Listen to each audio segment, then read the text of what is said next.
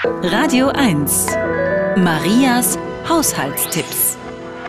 Schlieren auf Brillengläser verschwinden, wenn man einen Tropfen Essig oder Wodka auf die Gläser gibt.